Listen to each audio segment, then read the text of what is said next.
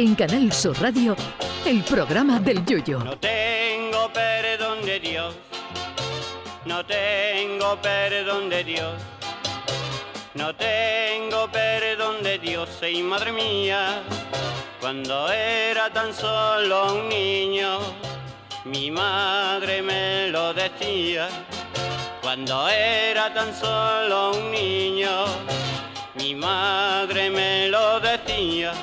La tecnología en general avanza a pasos agigantados y la informática en particular, ni te cuento. Desde aquellos Spectrum 48K que cargaban los juegos en una madrugada, desde la cinta de cassette hasta los superordenadores de hoy en día, no han pasado más de 40 años. Pero la informática, a base de perfeccionarse, también mete sus gambas y cada vez con mayor frecuencia.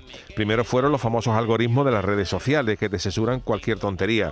Sin ir más lejos, hoy mismo un equipo de la liga inglesa, el Barnsley, ha presentado a su nuevo entrenador, un iraní que se llama Poya Ashbagi, y ha sido presentado por su nuevo club en redes sociales con el escueto mensaje Welcome Poya que lógicamente se ha convertido en trending topic en pocos minutos y que si el gacho en vez de presentarlo el Barnsley lo presenta el Cádiz pone ese mensaje, Facebook y Twitter nos cierran la cuenta a todos los gaditanos por incitación a la pornografía. Los métodos para acceder a los teléfonos y las aplicaciones también fallan más que una escopeta de feria.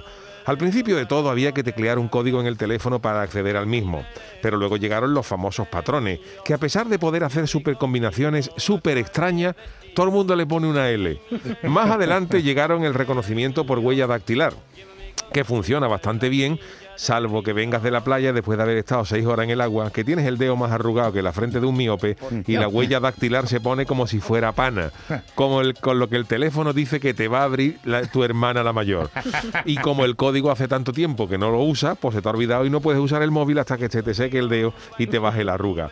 Otro sistema que nos cambió la vida para desbloquear el móvil es el reconocimiento de los ojos, pero también tiene su fallo.